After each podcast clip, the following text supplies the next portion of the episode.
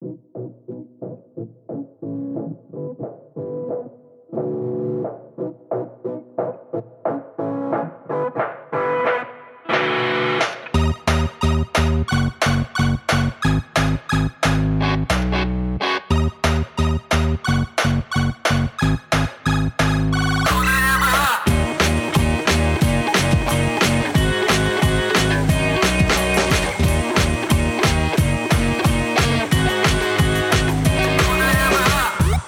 Всем привет! Это «Худо не было» подкаст. Подкаст, где мы обсуждаем научную фантастику. Обычно мы обсуждаем научную фантастику. Это книги, которые получили премии Хьюга и Небюла, но сегодня у нас спешл. Вышел, точнее, ну еще не вышел российский прокат, но мы посмотрели премьерный показ на Амфесте. Он сейчас вышел в Америке в прокат и выйдет, наверное, только в феврале в России в прокат. Фильм «Синхроник», который на русский перевели как «Грань времени». И это новый фильм с элементами научной фантастики от э, двух режиссеров — Джастина Бенсона и Аарона Мурхеда. Соответственно, мы все сходили на его премьеру в октябрь, посмотрели, насладились, ну или не очень, и решили обсудить, потому что там прям научная фантастика. Так что обсуждаем сегодня его. Я Саша. Я Кирилл. И я Аркаша. Класс. А что, давайте начнем с какой-нибудь супер базовой вещи. А что, вам понравилось или нет? Мне супер понравилось, поэтому я бы слушателям рекомендовал, в общем-то, может быть, даже подождать и сходить, чтобы мы не делали какие-то major спойлеры. Ну да, в этот раз упоминание о том, что тут, внимание, спойлеры, оно как никогда актуально. Потому что обычно-то мы пишем про книгу 41 -го года, да, и, конечно, спойлеры-спойлеры, но, но если вы 41 -го года не почитали, ну, вероятность не так велика. В этот раз, конечно же, актуально. Да, мне тоже фильм понравился, я рекомендую его посмотреть. И э, мне кажется, еще такой тип фильма, в котором, как раз спойлеры неприятны. Мне кажется, это вот такой фильм, где чем меньше знаешь, тем прикольнее его смотреть. У меня вот такое же было ощущение, когда недавно смотрел э, «Паразитов», корейского режиссера, которого очень люблю, но все время не могу запомнить его фамилию. Пхон Чу, я все, сорян, я уже облажался только что. Но, в общем, «Паразиты» был фильм, гениальный фильм, лучший фильм, который я видел в 2019-м. Я на него пришел, не зная ничего, но только зная, что люблю этого режиссера. Это было идеально, потому что этот фильм очень заигрывал своими ожиданиями. Мне кажется, этот фильм чем-то похож. В принципе, чем меньше ты про него знаешь, тем он круче. И отсюда у меня будет первый заход, ну, как бы, поэтому, да, если вы еще не посмотрели, лучше сначала посмотрите, а потом послушайте нас выпуск, а то мы все спалим. Но если вдруг вы посмотрели и слушаете нас три месяца назад, вот вы сейчас наступил у вас февраль, а вы посмотрели где-то фильм и с нас э, слушаете, то у меня будет первый, типа, заход вот именно про то, что я начал. Э, его перевели на русский как «Грань времени». И мне кажется, это уже спойлер. Потому что английское название ничего не палит. Оно говорит типа синхроник, оно намекает на какую-то синхронию, но в общем ни о чем не понятно. А грань времени явно намекает, что это будет что-то про путешествие во времени. И потом, когда это уже случается в фильме, я этого уже ждал. И меня это расстроило. Мне кажется, отвратительный перевод. Слушай, но я тут э, с тобой согласился, только если бы они в первых э, 40 секундах фильма не сделали ссылку на Эйнштейна, который говорит примерно то же самое про грань времени. Ну, слушай, я понимаю, о чем ты. Там, типа, чтобы э, краткий рекэп. Ну, мне кажется, давай краткий рекэп. Не будем делать рекэп, хотя фильма. Но, в общем, рекэп первой сцены. Главные герои, которые парамедики, то есть, как это по-русски? Врачи скорой помощи. Фельдшеры. Фельдшеры. Они едут э, в скорой, у них умирает пациент. И вместо молитвы один из героев говорит, что он э, диванный физик, и толкает какую-то речь про Эйнштейна, что будущего и прошлого, ну, в смысле, что это одно и то же, и вообще смерть поэтому ничего не значит, это как бы это просто иллюзия. И эта сцена как будто предсказывает происходящее, но на самом деле нет. Я, я когда ее показывали, это можно было по-разному истрактовать. Это просто была сюрреалистичная сцена, которых в этом фильме очень много. И, например, она могла быть просто про то, что чувак показывает, что, ну, как бы, вот они так воспринимают смерть. У меня название спалило, поэтому я отчасти с тобой согласен, Кирилл, что этот фильм не особо скрывает свои, вот, ну, в таком, типа, смысле источники, ну, не источники, а в смысле вот то, чем он вдохновляется. Но нет, мне кажется, название «Грань, времени», «Грань времени», оно как бы совсем в лоб. Смотри, я, во-первых, скажу, что, наверное, странно не делать рекап, потому что мы все равно по мере обсуждения его сделаем. Но давайте уж не будем, раз не, не стали, но... А, не, ну давай, я просто, я просто не был готов. Давай, Аркаша, сделай а, а я, я сейчас не готов, я потому что не подготовился. Ну смотри, давай, давай как бы, если совсем какие-то базовые вещи, да, у нас есть два главных героя, они, как называется, парамедики. Ну, в общем, работают на скорой. И они начинают приезжать на какие-то очень странные вызовы там, в какое-то, ну, течение некоторого времени, связанные с наркотиком синхроник. Они все их сопровождают странные обстоятельства, и во время одного из них пропадает ну, приняв этот наркотик, дочь одного из главных героев. Так случайно так там совпало. А, параллельно один, второй главный герой, который, у которого дочери нет, и который такой одиночка, у него обнаруживают опухоль мозга, которая странно влияет на его эпифиз. Дальше тот, который главный герой-одиночка, идет и пытается выкупить весь этот наркотик-синхроник в каком-то кофешопе, в котором его продают. Мне нравится, Аркаша, что ты называешь его одиночкой, а я бы называл его Соколом. Да, назовем его Соколом, давай. Давай, пусть будет у него код-нейм Сокол. Так вот, Сокол выкупает весь синхроник в, в кофешопе, в котором его продают, параллельно встречается с каким-то очень странным ученым, который после этого влазит к нему в дом, пытается этот синхроник выкрасть и рассказывает ему, что этот синхроник, оказывается, некоторым образом перемещает людей во времени, каким-то очень странным. Э, там немножко такое, ну, вообще не сай, а исключительно фай объяснение, но пусть будет так. То есть там это такое допущение в этом фильме происходит. После этого наш Сокол начинает с этим экспериментировать, и может он это делать, потому что у него как раз очень странная опухоль, необычная, и у него мозг в каком-то состоянии, как у подростка, и поэтому он может так же, как подростки, залипнуть в каком-то этом времени. Выглядит, звучит странно, в фильме тоже это звучит немножко странно, но вот такой вот у нас сетап. Ну, а дальше вся история заключается в том, что как наш Сокол экспериментирует с этими путешествиями во времени, и забавные вот эти вот какие-то нюансы с механикой этого перемещения, собственно, приводит к тому, что дочь он своего другана спасает, и сам чуть не остается в прошлом, но в итоге не остается. В общем-то, это вот если совсем коротко, да, я самое главное, наверное, рассказал. Все это сопровождается какими-то небольшими еще моральными и не только страданиями главных героев на разные темы, но их мы еще обсудим, поэтому, в общем, про них сейчас говорить не буду, а вот основная канва сюжета, мне кажется, такая. Что-то забыл? Не, слушай, отличный пересказ. Давай тогда сделаем первый такой заход. Какое у вас главное впечатление от этого фильма осталось? Чтобы вот одно вы выделили как э, самое важное. Я начну тогда сам. Для меня самое важное, не то что важное, но самое, что меня, конечно, поразило, он очень тягуче, так и мрачно снят. Там, по-моему, нет ни одной сцены в «При свете дня». Там есть две сцены, условно, «При свете дня». Одна, короче, в пустыне, которой хоть есть какой-то свет, это, это ярко заметно, но она там длится 3 секунды. А потом они там еще днем как-то разговаривают, но там тоже как-то очень облачно, пасмурно, и выглядит это все как ночь. И в целом он все время происходит действие в каком-то темном, э, ну, обычно ночью, как эти параметики катаются, и там классно звезды сняты, и классно, типа, огни города. И вот это все просто визуальное такое, типа, что не находится нигде, непонятно вообще, где они находятся, и очень мрачное, меня вот очень доставляло в привязке к фильму. И для меня, скорее, вот это была главная э, такая, типа, фишечка, которая мне зашла.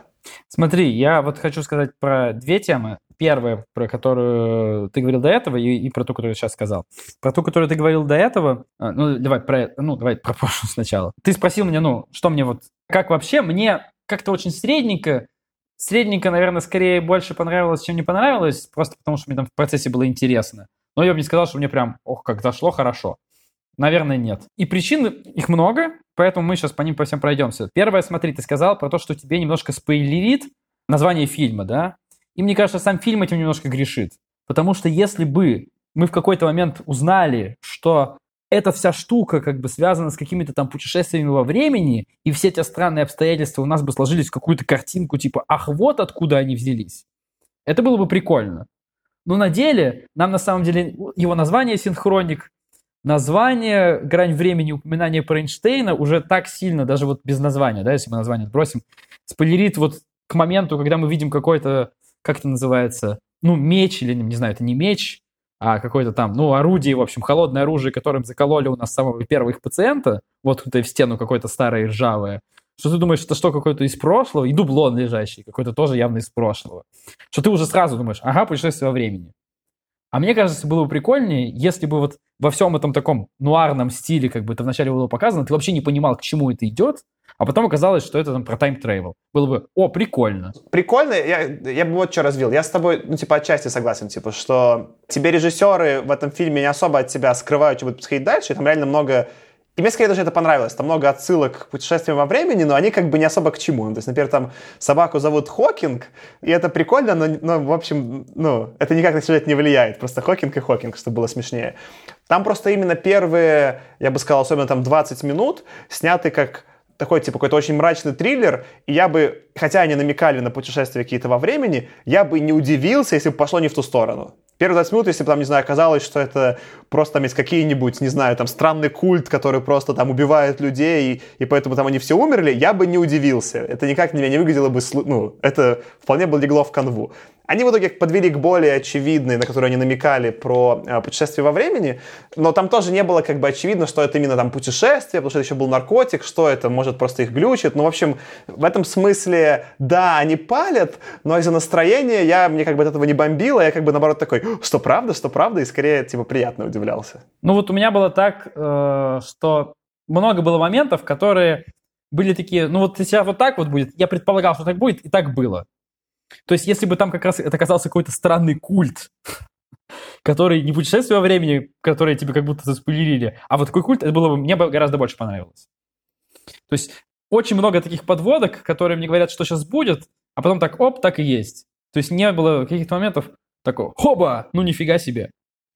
То есть они были, но не с точки зрения сюжетной. Ну, слушай, э, в целом, да, таких моментов вообще поворотных особо не было, которые, знаешь, прям все переворачивают и так далее. Но для меня это даже как-то не особо портило, потому что он такой весь смотрится очень единым целым.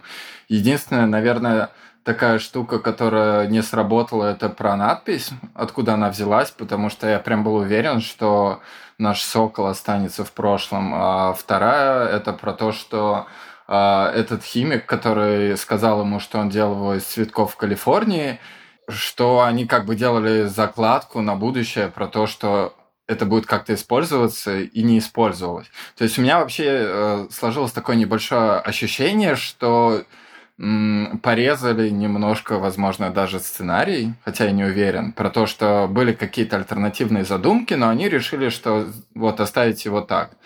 Э, в принципе, учитывая, что он полтора часа, то, ну, может быть, оно к лучшему. Ну вот я хотел первое тебе заметить, что да, он, он не такой длинный, он, по-моему, всего 96 минут, и там действительно как, как будто технически могли что-то порезать. То есть вот то, что там ты. Я тоже эту фишку не понял. То есть ты ее заметил, но я не, так ее заметил про цветок, но они как будто вот про этот цветок упоминают, и как будто может быть линия, что они по этот цветок искать. А потом они, типа, ну, это же как будто делает самоубийство, по-моему, совершает этот химик, и они вот делают, что эти таблетки конечные, и больше новых не будет. Тогда зачем вообще было говорить про цветок? Можно было эту фразу просто два слова про цветок убрать, ну и то же самое получилось бы лучше. Мне скорее вот, чтобы я сказал про Смотри, про надпись, кстати, давай добью. Мне кажется, надпись как раз таки была прикольно, потому что надпись, она и сделала вот эту, типа, нежданочку, как, как, условно в стиле «Игры престолов». Типа, что, ну, надпись же есть, ее оставила не девушка, поэтому, ну, я точно оставил сокол, и значит, сокол останется, а он, типа, возвращается. Это такая, типа, обманочка была. И она, в принципе, как обманочка сработала, это файн. Я бы скорее, мне кажется, вот я, я понял, типа, что я этому фильму тоже в итоге поставил 7 из 10. Мне понравился, но как бы не, не то, что он меня разорвал. Я даже сейчас понимаю, почему. Потому что в нем как будто бы есть два фильма.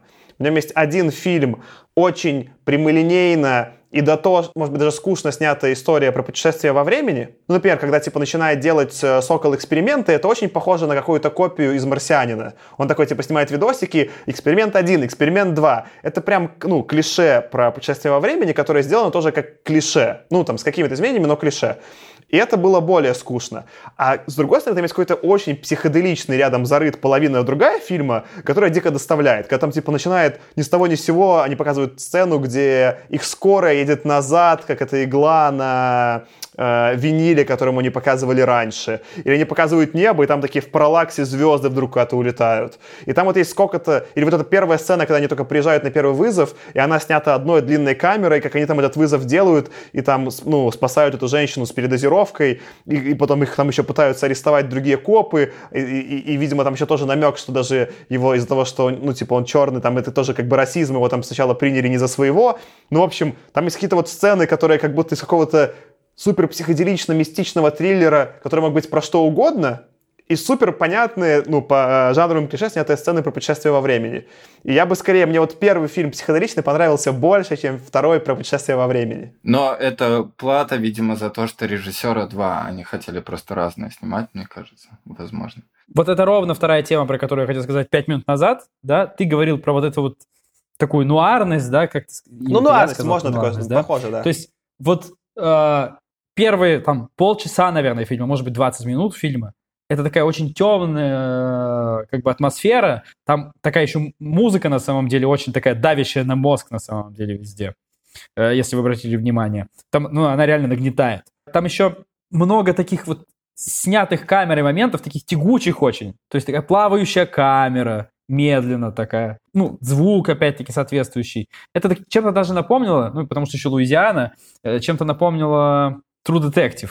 Не интересный, знаю, интересный, э, ну, потому что тоже там, э, ну, понятно, почему Луизиана. Интересный факт, ну, действие в Новом Орлеане происходит, и Сокол, ну, в смысле актер Энтони Мэкки, он родом из Нового Орлеана.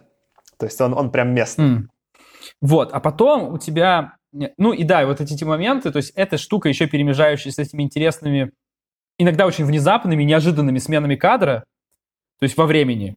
Когда вот он дергается, да, его там показывают один и тот же кадр, как он сидит в машине, так хоп, резко сменяется, он куда-то едет, хоп, стоит, хоп. Ну, то есть это очень прикольно было. То есть это необычно снято. То есть у тебя сменяется какая-то тягучая, тягучая, тягучее повествование какими-то резкими сменами кадров, вот этими параллаксными видосами, да, там, сценами неба какими-то внезапными. Это было прикольно. Это вот был это один безумно фильм. его маска, когда ему делают, типа, радиотерапию с очень психоделичной, да, да, да, да, да. С, с атомом. Как бы это, ну, своеобразно, мне на самом деле и вот этот кусок, ты говоришь, тебе понравился, мне не очень зашел, потому что в каком-то True Detective как раз вся эта атмосфера работала, и она была растянута на долгий метраж, на 6 серий вот этого True Detective, и там само повествование было таким долгим и тягучим.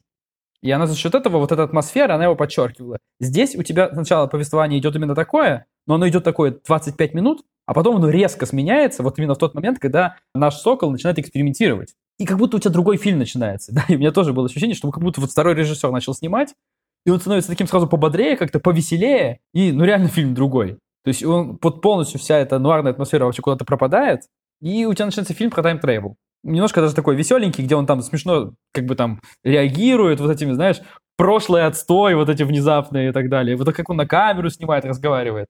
Ну, я не знаю, вот эта у меня резкая смена, она не зашла. То есть она как бы немножко странно смотрелось. Тут еще довольно большой момент был как раз про прошлое, что все прошлые, куда он попадал, они действительно были, ну, не очень хорошо.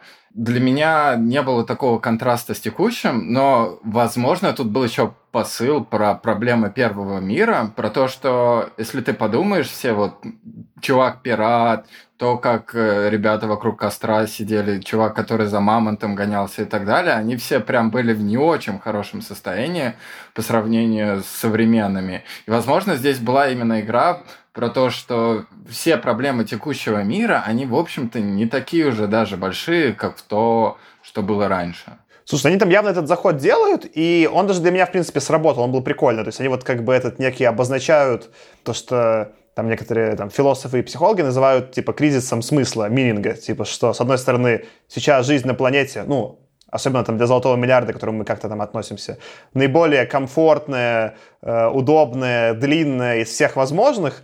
А с другой стороны, именно сейчас наблюдается наибольшее там, количество, не знаю, там, самоубийств, экзистенциального кризиса и количество терапевтов, которые тоже возможны. И вот, э, с одной стороны, они в этом фильме намекают, что особенно Энтони Маки, который, типа, афроамериканец, он там отправляется во все это прошлое Луизиана, и там одно хуже другого. И, ну, то есть от, от отвратительного до очень плохого его там как бы э, фигачит. А в то же время его жизнь, типа, вроде как бы и прикольная в наши дни, но она, его, она полностью пустая крутая. Более того, там у них даже все эти сцены, когда едут, мне, мне кажется, они специально снимали, когда они едут в этой скорой своей, да, они даже, возможно, не по городу едут, там просто сзади какие-то мигают огни, чтобы еще сильнее просто намекать, насколько вот пуста бытие их скорой, и ничего там не происходит. И это пожалуй, единственный... Вот вы просто сейчас рассказывали, я вот что понял. Темы про тайм-тревел и даже темы про вот эту тягучую типа Луизиану, и даже про расизм в каком-то виде, который, скорее всего, в детективе поднимается, да, они все были в каких-то других фильмах. Ну, условно, там, не знаю, в «Марсианине» был прикольный Уотни, который смешно снимал что-то свои эксперименты, в True была там, типа, тягучая Лузиана. Это все я уже где-то видел. А вот так явно заданную тему экзистенциального кризиса э, я не видел, и мне показалось, что вот ее как бы придумали авторы заново, и это была самая какая-то свежая для меня часть фильма и самая прикольная. Ну, особенно с учетом того, что последний разговор э, главного героя с дочкой, он был как раз ровно про экзистенциальный кризис, и она попадает в прошлое, где ей, видимо, не очень хорошо. То есть вполне возможно, ее экзистенциальный кризис после этого довольно естественным образом разрешится. Ну, смотрите, там вот эта мысль, про которую вы говорите, мне кажется, она действительно была, она даже прямым текстом там говорится, потому что там вот был момент, когда еще в самой первой сцене, когда они приехали на первый, кажется, вызов, пришедшие там то ли ФБРовцы, да, то ли просто там полицейские спрашивают, ну что, как у вас дела? Я нормально, а мир, как всегда, в дерьме. То есть они это говорят. То есть вначале у них вот посыл такой, что мир в дерьме. А потом вот наш Сокол, да, по-моему, это он и говорит. Потом говорит, о, прошлое, это, оказывается, дерьмо. То есть он изменяется, да, свой какой-то там э, взгляд на мир и, и на текущее время меняет. И это тоже очень явно проговаривает он в своем прогулке с друганом когда они с Вискариком идут гулять, и он ему рассказывает и про рак свой, и про тайм-тревел, и про все. Он там это тоже говорит, что я вот сейчас там показался в такой ситуации и все понял. Но вот эта история про еще один все понял, она как-то, я не знаю, ну, выглядела тоже немножко прям вот поставленный, я не знаю, мне не очень зашло. Я вообще считаю, что сцена, где они с вискариком и вот болтают там после кладбища, это в целом лучшая сцена фильма. Ну, как бы в ней, в ней они наиболее раскрылись. И тут моя как бы я вот понял, в чем... Не то, что претензия, но мне кажется, почему-то этот фильм меня иногда было тяжеловато воспринимать. Допустим, мне задали эту концепцию экзистенциального кризиса. И все-таки они вначале показывают этих двух ну, они парамедики, но я считаю, что они копы. Ну, это, это типичный бадди-муви. Нам показывают, вот, типа, два копа, которых связывает дружба, и вот они что-то будут делать. И по закону этого жанра обычно, ну, см- его смысл в том, что эти два человека как-то друг друга смешно дополняют, ну, или не смешно экзистенциально, и у них начинается какое-то взаимодействие но при этом сюжетно они принимают решение, что путешествовать в прошлое может только типа Энтони Маки, Сокол, Мэки, наверное, да? Вот. И в этот момент это как бы, ну, вообще концепцию боди-муви разрушает. То есть э, их сначала показали, что они вместе, потом их какой-то условной причиной развели, и они жили двумя отдельными жизнями, а потом они все-таки сходятся друг другу помочь. И непонятно, зачем вообще они сходят. Ну, как бы вот, вот это как будто составляющая Почему этот момент кажется немножко натянутым, где он делится там своими инсайтами Сокол? Потому что это как будто его лучший друг, но он все делал без своего лучшего друга, да? То есть кажется, что если бы эта сцена была до там, всех его путешествий во времени, или, не знаю, если бы они вместе все делали путешествия во времени и потом это поняли, эта сцена была бы более уместный и более живой, чем когда он такой просто, типа, в камеру говорит, что вот я напутешествовался и узнал. И вот это для меня было, типа, странное решение. Я понимаю, зачем они его приняли сюжетно, ну, типа, чтобы только там он мог достать, и чтобы это было сложнее, ну, типа, чтобы Бриану было сложнее забрать ту дочку, дочку э, чувака из 50 оттенков серого. Э, вот. Э, но оно как бы как немножко их дружбу разрушало и вообще концепцию вот этих типа бадди, ну, копов из типичного такого фильма. Вот мне еще вот эта история показалась какой-то недораскрытой, про их какие-то отношения друг с другом не очень понятные. Там как-то обыгрывалось отношение э, с женой, вся вот эта история, она как-то не закрытой показалась. Ну, не Сокола, а его товарища, да. Также упоминалось, что я так и не понял, может быть, я просто неправильно прочитал это, но что вот этот наш Сокол то ли влюблен в жену, то ли был когда-то в жену своего другана, то ли у него какие-то там были какие-то мутки непонятные. Вот все вот эти отношения какие-то непонятные в итоге были. Не знаю, мне как-то не зашло.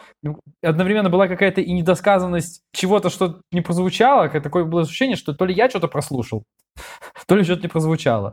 И при этом натянуто всего остального. Не знаю, мне как-то вот вся эта история не очень зашла. А про экзистенциальный кризис, э, да, но вот у меня конечное ощущение от всего фильма, да, осталось такое, что они взяли вот эту историю про экзистенциальный кризис и пытались ее натянуть на сюжет про тайм-тревел точно так же, как у нас вот Грей, да, кажется, натягивал вот эту историю про одиночество Брэда Питта на сюжет про путешествие к Куранусу или к Нептунусу. К, к Нептуну он летел. к, к Нептуну он летел, да.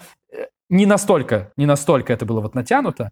Была и прикольная история про time travel, которую вот они сюда натянули, более-менее натянулось, но прям вот такое ощущение, что не до конца. Так еще и история про time travel немножко пострадала, потому что не хватило метража и раскрытия. Но про да. это еще сейчас Я тут хочу, типа, сразу, ну, типа, а может, добавить, может, немножко поспорить. Мне Ad Astra понравилась сильно меньше, то есть Ad Astra мне прям бомбило, да. От этого фильма я получал удовольствие, просто, может, не столько много, сколько хотелось. И их не совсем честно сравнивать, потому что на Ad Astr у и на, вот, на такую же идею с тупым закадровым голосом чувак потратил там что ли, 120 миллионов долларов. А этот, я думаю, фильм чуваки сняли типа там за миллион. То есть как бы там часть а, местами, где, ну, есть какие-то ограничения, это просто у них бюджет. Это, я понимаю, очень некоммерческое, снятое на коленке кино. И в целом, ну, если это взять в голову, то для меня многие сцены улучшаются. То есть они в рамках очень маленького бюджета супер круто, типа, и кастинг актеров сделали, и в целом все это реализовали. И, ну, и у меня даже в какое-то время просмотра была такая радость, что вот этот, этот фильм бы не работал без современной компьютерной графики, и она там смотрится нормально, и, скорее всего, была сделана за копейки. И меня это радовало, что он как бы вот, ну, в наше время возможен. Я немножко перед вот запуском подкаста почитал отзывы американских критиков, и там они немножко говорят про то, что вот ты сейчас описал Аркаша, мне кажется, это похоже, что как будто в этом фильме вот опять же есть часть про, грубо говоря, какая-то механика путешествия во времени, а есть переживания главных героев. И как будто переживания главных героев сильнее всего порезали на монтажном столе, чтобы не тупило развитие сюжета.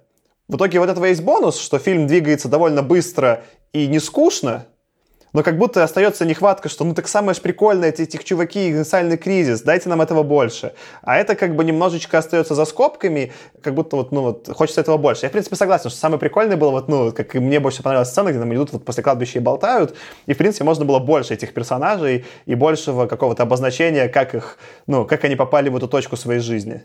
Слушай, я хочу немного в бок подвинуться. Там, смотрите, что я не понял, там много раз показывалось изображение атома, э, и у меня такой вопрос. Это просто такое клише какое-то, что-то похожее на, физику, что-то связанное, или в этом было что-то, что я просто не выбрал? Мне показалось, у них просто, ну, вот это меня прикололо, ну, грубо говоря, одна из связующих тем этого фильма, это вот, ну, типа физика и путешествие во времени. И дальше все возможные упоминания, элементы, которые там происходят, с этим связаны. Если ты помнишь, и 50 оттенков серого дарит э, подарок на день рождения э, Соколу в виде атома, он смотрит на атом, э, когда ему делают радиотерапию, показывают, что звезды там как-то движутся, там похожи на атомы, и собаку зовут Хокинг, и что-то там еще. То есть как бы просто и наркотик называется синхроник, просто как будто везде, где можно было сделать тематически похожим на вот э, тему про путешествие во времени, это так сделали.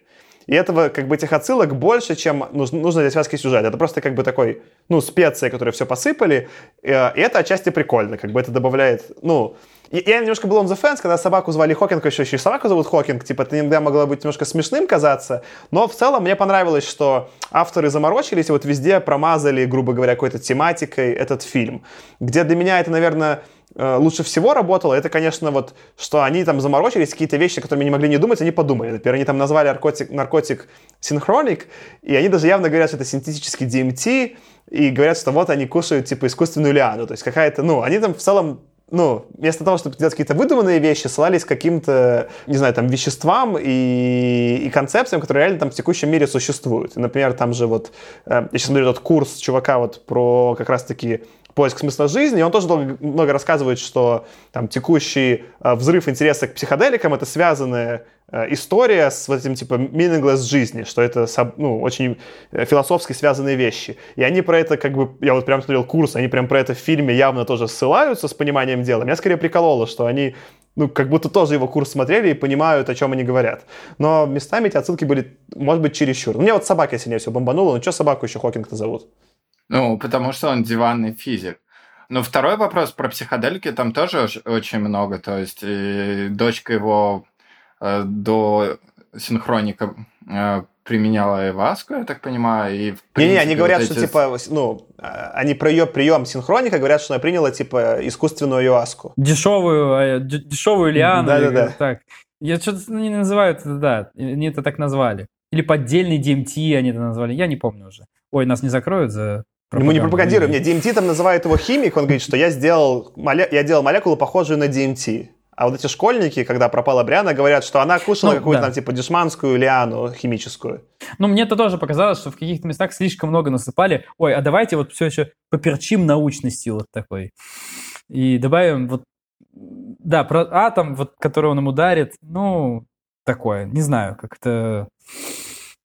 Ты, ты прав, мне показалось, что они немножко переборщили, вот, пытаясь где-то там научности, там, где она, может, даже не нужна, добавить. Где-то они посмотрели, но общей какой-то внимательности к научной части, ну, ее тут, с другой стороны, сложно было ждать, потому что вся канва сюжета крутится вокруг основной механики, да, путешествие во времени, благодаря тому, что ты съел какую-то кислоту, которая тебе подействовала определенным образом на эпифиз, что ты так стал верить, что ты куда-то попал, что ты правда туда попал. Ну, тут сложно какую-то научность на это натягивать. Поэтому, наверное, ну, претензии да, к какой-то а там научности здесь предъявлять сложно. Э, которые, например, можно было применять к Адастре, да, потому что Адастра, ну, все-таки на научную точность, ну, как будто бы претендует. Здесь, конечно, ребят не претендуют. И вот... Окей, я еще хотел добавить, да, я вот полностью согласен, что, учитывая бюджет, то тут, безусловно, это снято интереснее и лучше, чем Адаст, если мы уж начали сравнивать. Это я на 100% согласен. И шуточки хорошие. Хочу заметить, что там было прям несколько очень таких в тему шуток. Я, у меня, я, я помню мою любимую, там любимые, когда идут, типа, и он жалуется, вот этот, как в любимой сцене Сокол, и говорит, вот, ну, что там, вот, ты все ноешь мне про свою семью, говорит, а я вот все время там там сплю с разными женщинами, и ты думаешь, что я, типа, что это все как жизнь Джеймса Бонда, но чувствую себя как Чарли Шин. Сорян, что мы спойлерили. Ну, мы, те, те, кто слушали, уже узнали. И это прям было очень смешно, и это вот какая-то была, ну, очень в тему отсылка, классно объясняющая. Но там еще была классная шутка э, про стриптиз-клуб, что это единственное место, где ты толком не можешь Т- заняться точно сексом. не можешь заняться сексом. Да, и э, как его one night stand, э, девушка, которая его остановила формата, ну, мы не знакомы. Да, он пытался ее поцеловать, она ему просила, типа, руку пожать. И мне кажется, да, это была такая тоже очень маленькая, очень смешная, точная деталь. Про юмор, если говорить, у меня вот как раз это одна из вещей, которая не стыковалась с изначальным вот повествованием, то, что мы назвали нуарностью, с этим тягучим операторской работой, с очень такой давящей, э, депрессивной звуковым сопровождением. А по- вот у тебя это все создает некоторую атмосферу, а потом начинается вот такой юморок, который как бы тебя немножко выбивает такой, оу, это что, как бы вот я неправильно понял как бы общую атмосферу. Вот у меня вот такое ощущение было от юмора. Как раз шуточки прикольные, я согласен. Но немножко не бились с некоторыми местами атмосферы, которую фильм создает. Вот у меня такое ощущение. Так может в этом как бы и вся соль, то, что они у тебя играют. Они тебя сначала пытаются в одно поместить, потом в другое, потом он снова ходит такой сбитый, какой-то небольшой саспенс. И это хорошо. Быть может, они это хотели, но вот со мной не сработало. Может быть, если для вас это сработало, может быть, проблема Я во вот, я вот сейчас думаю вот что, что а, в целом то, какую вот они сделали там механику и историю с путешествиями во времени, если, когда я про нее думаю именно просто как отдельную механику, она типа не супер классная. Ну, в смысле, она не супер замороченная путешествие во времени. И в целом, если ты мне описал а, вот, ну, как бы сюжет этого фильма, только я посмотрю, я бы скорее сказал, что он мне очень сильно не понравится. Но при этом, несмотря на вот эту всю свою странность и кучу тем, местами не связанных, у меня все равно осталось какое-то очень приятное от всего этого послевкусие. Не ощущение гениальности, что мне просто, ну вот прям совсем обернули и все темы сошлись вместе. Это, конечно, не, не Одиссея Кубрика, где весь этот мистицизм и наука, и все как бы соединено вот в одну идеальную ну, какой-то продукт, да, там какой-то идеальный фильм, идеальное произведение искусства. Здесь это не так идеально соединено, но это все равно работало и осталось впечатление лучше, чем должно было. И вот в этом какая-то у них есть заслуга, что даже несмотря на эти хаотичные отсылки и много э, разных склеенных, как Франкенштейн, штук, этот фильм не рассыпается, он все равно работает как типа один фильм с супер странным настроением, и скорее вот он у меня производит какое-то впечатление э, больше похоже, не знаю, там на условного Кавку, где тоже что-то что много чего рассыпается и не сходится, да, но настроение какое-то интересное передается. Но опять же, это не так, ну, типа, гениально сделано, но этот фильм не, не- он должен быть хуже. То есть, вот, ну, типа, если его описывать по тому, как сколько там всего не набрали, должно быть, типа, там, хуже даст, должно быть, ну, типа, 3 из 10, несмотрибельно. Но это смотрибельно, прикольно, и от- оно такое, как будто чуть-чуть недоделанное, и в этом есть какой-то прикол. Я вот так и не понял, вот это вот было очень странное в целом ощущение у меня от него. Ну вот мне кажется, вот как раз тот прикол, про который даже сложно выразить, почему он заходит, да, при том, что по описанию не должен. У меня ощущение, что он на вас сработал больше, чем на меня, потому что мне понравилось в целом немного меньше, чем вам. Хотя при этом по, по обсуждениям, по пунктам, да, мы в целом согласны во всем практически. Это забавно. Интересно даже понять, наверное, в чем вот этот самый прикол был. Ну, Я тут наброшу еще вот что, что, ну, я какое-то количество американского инди-кино смотрел, и в целом у меня есть такое ощущение от американского инди-кино часто, что они берут какую-то вот одну тему, только одну, и ее как-то классно тоже там за первые там 20-30 минут раскрывают и останавливаются. Часто потом досматривать тяжеловато час или все очень логично развивается в рамках одной этой темы. Часто для меня вообще вот американский инди-фильм выглядит какая-то короткометражка, просто растянутая на полтора часа вокруг одной темы. А, а здесь как будто чуваки не остановились эти темы набрасывать. Они все как будто тоже подходили на формат короткометражки, но они такие типа, мы соберем 5 короткометражек вместе, и это как-то будет работать. И это было новое для меня вообще в целом ощущение от э, инди-фильма, особенно такого, ну, как бы, э, просто сделанного. Хочется еще теперь ответить одну маленькую штуку, которую я тоже не мог... Единственное, что не мог во всем фильме поверить, что меня прям бомбило, что, конечно, у, ну, э, Грея, Он же Грей, наверное, был, надеюсь. Я просто плохо помню. Он же был, наверное... Я говорю, плохо помню. Я смотрел последнюю часть, типа, 50 оттенков серого. Не спрашивайте, как это произошло. Я вот там страдал. Так вот, у Грея ну, я не мог поверить, что у него есть дочка, которой 18. Я даже пошел погуглил, сколько актеру лет. Актеру, типа, там 36 или 37. Ну, и он еще и, ну, как типичный актер, там, ну, голливудский, выглядит моложе своих лет. И очень сложно поверить, что у него совершеннолетняя дочка. Ну, а Маки, типа, там 41 Маки, и он выглядит постарше. И у меня вот эта часть, типа, ну, ну нет, ну типа, в смысле, хороший кастинг, он попадает по типажу отлично, но, но типа, ему не, ну, почему дочки, не знаю, там, не 13? Ну, понятно, потому что не может тогда, типа, делать, ну, не сходилось бы, но вот а, там не хватало пятилетнему возраста. Но про это я вспомню своего друга, у которого в 33 года уже есть почти совершеннолетняя дочь, и он тоже врач по совпадению. Я спросил, как так? Он сказал, ну, я начал рано размножаться, поэтому всякое может быть. Ну, я соглашусь. На мой вкус они оба выглядят достаточно молодо. И когда сюжет идет такой, что им обоим там за 40, а то и как бы там заметно за 40, ты начинаешь думать, ты говоришь, чего? Ну, не знаю, может быть, это действительно там ну, проблема американских актеров. Ну, причем они старались у этого, ну, ну в смысле, у Мэки у них даже более получилось, мне кажется, а у, у Грея они даже старались, ему более там бороду неряшливую сделали. То есть они там явно сделали более неряшливым, чтобы он казался старше. И он оказался старше, но все еще, типа, мне хотелось, чтобы, ну, не знаю, он немножко седой, что ли, был, ну, что-нибудь. Э, прикольно. У меня, кстати, типа, у меня все, чем-нибудь у вас есть чем-нибудь набросить последненькое? У меня еще, вот ты сказал про пять короткометражек, и я подумал, вот в формате, а что бы ты сделал лучше, да? Мне кажется, что вся эта история зашла бы лучше, если бы это был короткий сериал на 4, там, 5-6 часовых серий. Тогда бы им на самом деле как раз вот как True Detective первый сезон. Им бы получилось на самом деле побольше залезть в эту историю взаимоотношений вот этих двух друганов и там с семьей, может быть, их, и с дочкой какую-то там более интересное какое-то взаимодействие построить, да, а потому что нам ее показывают, как бы, потом она пропадает, да, если бы, ну, нам персонажа чуть больше показали, нам было бы интереснее, как бы, нам, мы бы больше переживали за персонажа, что она пропала, да, а нам говорят, ну, она пропала, очень плохо. За всеми эти взаимоотношения нашего главного героя, который не сокол с женой, могли бы, на самом деле, поинтереснее раскрыть э, все эти истории с перемещением во времени, потому что снят, на самом деле, вот все вот эти тайм трейвелы да, куски, мне понравились, они прикольно сделаны, на самом деле. То есть вот когда он перемещается куда-то вот куклукс-клановцам, вот это вообще прям, ну, смена антуража, она очень классно сделана, и прям веришь, что он туда попал реально. Она еще так по цвету была прикольно оформлена. Ну, вот мне это понравилось. Если бы этого было больше, понятно, бюджета, наверное, не хватило у них, скорее всего, такие вещи сделать. Ну, вот и, и сцена с перестрелкой, ну, не с перестрелкой, а с бомбежкой кораблями, да, последнее перемещение, тоже прикольно сделано. То есть вот этого не хватило. Вот вы говорили еще про цветок, да, оставшийся подвешенным. По мне так вообще было бы классно, если бы он там в одной из своих тайм-тревелов продолбал как бы эту штуку, ему нужно было бы получить новую таблетку, и для того, чтобы получить новую таблетку, он бы в прошлом шел из одного центра, из одной стороны Америки в, в Калифорнию, чтобы добыть этот цветок, это была бы целая серия, вот это было бы вообще шикарно. Нет, нет, Аркаша, ну, лучше, лучше, смотри. Мне очень нравится твой тейк сериала, я согласен, это как будто, это действительно похоже на как будто сериал, который чуть-чуть порезали по таймингу, и там есть прям визуально очень разные сцены. Например, это сцена, когда он отправляется в разные периоды в Луизиане, прям просится на ну, отдельный эпизод, ну и тема эпизода вот это. Не-не, должно было быть так, смотри, если бы это был сериал. Значит, все то же самое.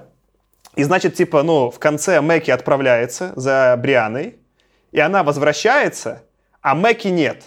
И это конец сезона, и после титров нам показывают, как, типа, Грей едет за цветком. И это, типа, кликхенгер для второго сезона. О, вот это неплохо, да? Вот это неплохо, согласен. Смотри, что еще мне... Или, Кирилл, ты что-то хотел сказать? Да, я просто подумал э, э, про нашу рубрику «Интеграция с будущего». Она бы тут не очень зашла, потому что они относительно в нашем времени, и там уже все есть. Но было бы классно, если бы они в одно из его путешествий вставили какую-нибудь компанию, которая уже существует там довольно давно, например, Coca-Cola, и это была бы подвязочка, что компания супер долго существует. Вот. Такая интеграция из прошлого. Ну так Coca-Cola бы подошла, да, там были периоды. Я вот еще хотел поговорить про момент, с которого меня так пригорело заметно. Это на самом деле важный момент. Это механика путешествия во времени. Вот вы поняли реально, как она работает? То есть можете ли вы коротко писать, как работает эта механика путешествия так во времени? Так ее же прямо на доске описывал э, герой Сокола, что ну, ты отправляешься на, на 7 минут, тебе нужно вернуться на, на ту же точку, чтобы вернуться назад в, в свое время. Через 7 минут. Через 7 минут. И он 7 минут ставил на таймере. Если ты не вернулся, тебе надо скушать еще одну таблетку, чтобы тебе снова подействовало, и попасть в точку, куда ты хочешь вернуться. А он, э, когда в Луизиану вот как раз Куклукс-клановцам прыгал, он съел еще одну таблетку? Да-да-да, там же, там же они это явно показывают. Да, да. До меня это не зашло, потому что, казалось бы, вся эта история про 7 минут, она должна ровно работать про 7 минут, да? А когда он прыгает в самой последней сцене, он видит, что летят там пули и там ядра, да, куда-то ныкается, минуту целую валяется и прячется, а потом жмет кнопочку на часах. Не-не-не, он потом на часы у него же было, и там осталось, говорит, типа, девочка, что у меня там осталось, девчонки, типа, там, две с половиной минуты мы успеем. Не-не-не. Не-не, э, Аркаша про то, что он когда-то попадает, его сразу начинает стрелять, он прячется от э, ядер и так далее, забегает в окоп и только после этого включает. Да. Но тут э, на самом деле условность, потому что условно как бы это держит 7 минут себя, этот препарат, плюс-минус. То есть там можно говорить, что есть некоторая вариативность, и они это даже показывают, что он вот говорит, что сейчас, когда начнут появляться здания из э, будущего, то нужно бежать. То есть это примерно такая приблизительная отсылка, чтобы ты... Ну, я представляю, что там была немножко дырочка в том смысле, что он же еще дал таблетку Бриане, и на нее подействовало, и она переместилась, а у него еще 7 минут не закончилось. Ну, там что-то...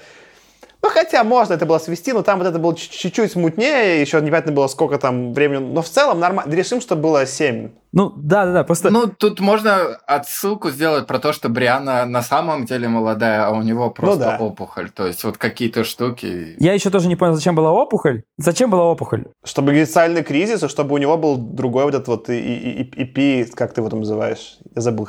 Так, а, ну, но это еще мотивация, понимаешь, про то, что если бы, условно говоря, у него не было опухоли, он мог просто прийти к своему другану и сказать, давай там вместе ли это. А тут он играет в героя, который говорит, моя жизнь ничего не стоит, условно говоря, но я хочу отдать ее за что-то большее, в частности, чтобы спасти дочь друга. И в этом плане, кстати, вы сказали, что они как-то очень странно раскрыты, но для меня, кстати, мотивация персонажей достаточно хорошо работала. Во всяком случае, лучше, чем во всех фильмах, э, э, ну, большинстве фильмов российских сайфайных, которых я, к сожалению, видел. Они хорошо раскрыты, но как будто, ну, хотелось больше этой вкусняшки, больше этой глубины. И я, я прислушаюсь к Кириллу, там они нормально обосновали. То есть он даже, более того, потом принимает решение, когда у него понимает, что опухоль начинает уменьшаться, он говорит э-э-э-э-э. И он выбирает между тем, чтобы, ну, пожить или сделать что-то важное, спасти, типа, дочь друга, он спасает дочь. Ну, как бы, это как бы вот у него такой... Это пери... этап становления героя. Ну, прикольно. Не, про мотивацию, да. Я просто с точки зрения механики всей этой не понял, что это ему дает. Потому что у нас же все, кто... Все, все кто кроме него перемещался во времени, они же тоже во времени назад скакали. И? Так, а, ну, я так и не понял, что меняло то, что у него там этот эпифиз. Так он единственный, ну, как подростки, мог реально уйти во время в прошлое на самом деле. Там они говорили, что все взрослые перемещаются частично.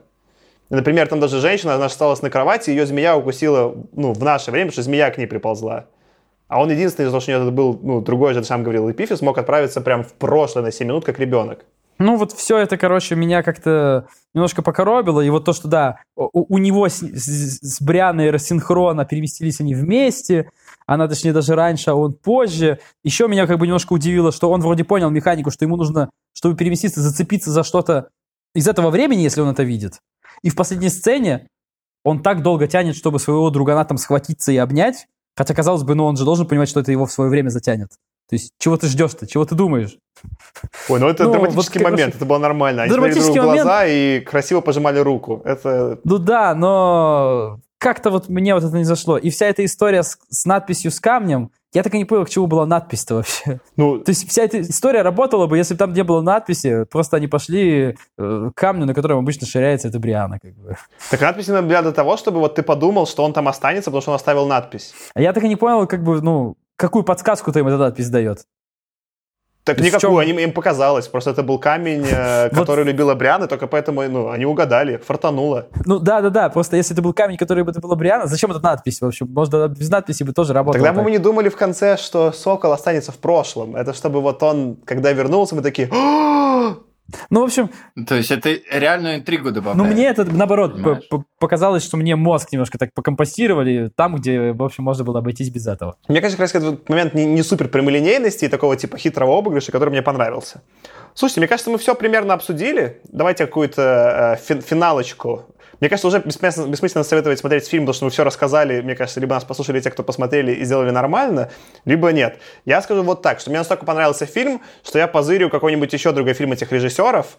У них вроде они тоже как-то связаны с какими-то везде sci-fi идеями. Так что я хочу какой-нибудь более их ранний фильм посмотреть. Я плюсую, собственно, у меня ровно те же мысли. Ну, я пока не уверен.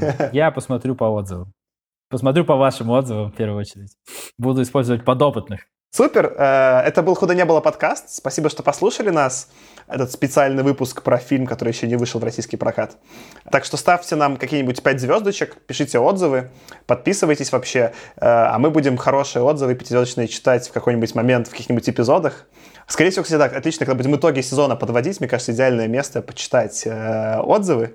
А еще я расскажу, что я расстроился, что новый фильм Таки Вайтити э, «Кролик Джаджо» не, вообще не выйдет в русский пока прокат, и вот это моя главная грусть этого времени. Придется путешествовать. На этом все. Пока-пока. Всем пока. Чао. Уже после записи мы еще обсуждали момент. То есть у меня возник вопрос. А, почему наш главный герой Сокол своего друга Нани взял в последнее путешествие во времени, а, так же, как он взял с собой собаку. И только когда я задал этот вопрос, до меня уже дошло, что на самом деле он специально этого не сделал, потому что там был момент, когда его друган спрашивает его, а что с собакой, давай я ее заберу, и он очень так мнется и не отвечает, на самом деле, что с собакой произошло, то есть он ему специально про это не рассказал, что с собой можно кого-то брать. И в этот момент ну, хоть чуть-чуть какая-то мотивация поинтереснее стала у персонажей и какими-то интересными красками заиграл этот сюжетный момент. Но, конечно, даже с этим моментом все равно мне как-то очень средненько зашло. Вот так.